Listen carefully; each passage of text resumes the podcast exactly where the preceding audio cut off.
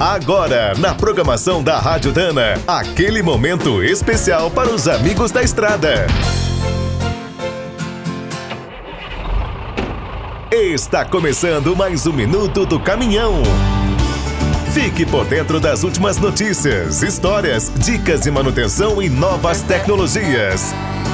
Desde o final do século XIX, os caminhões fazem parte da vida dos brasileiros. É uma história incrível, repleta de pioneiros e inovadores. Ao que tudo indica, o mais antigo de todos foi um Benz da fábrica carioca Moinho de Ouro.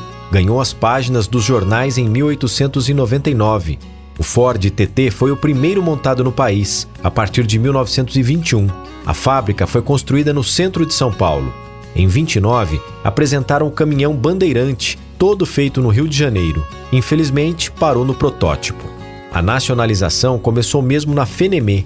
Em 1949, foi lançado o Isota Fraschini D7300 e em 51 o Alfa Romeo D9500.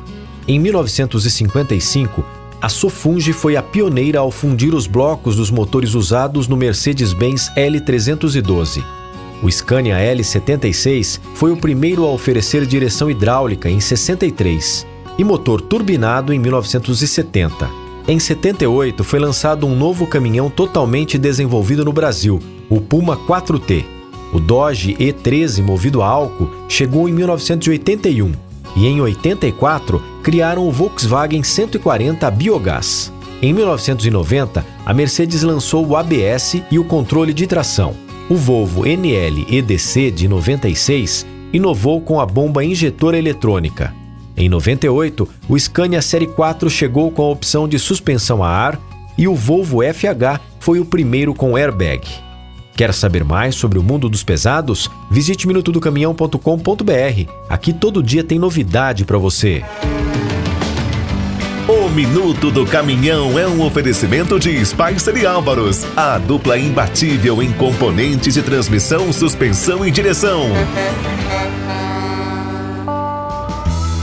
Quem é do trecho já sabe, para ficar bem informado, a Rádio Dana é sempre a melhor sintonia.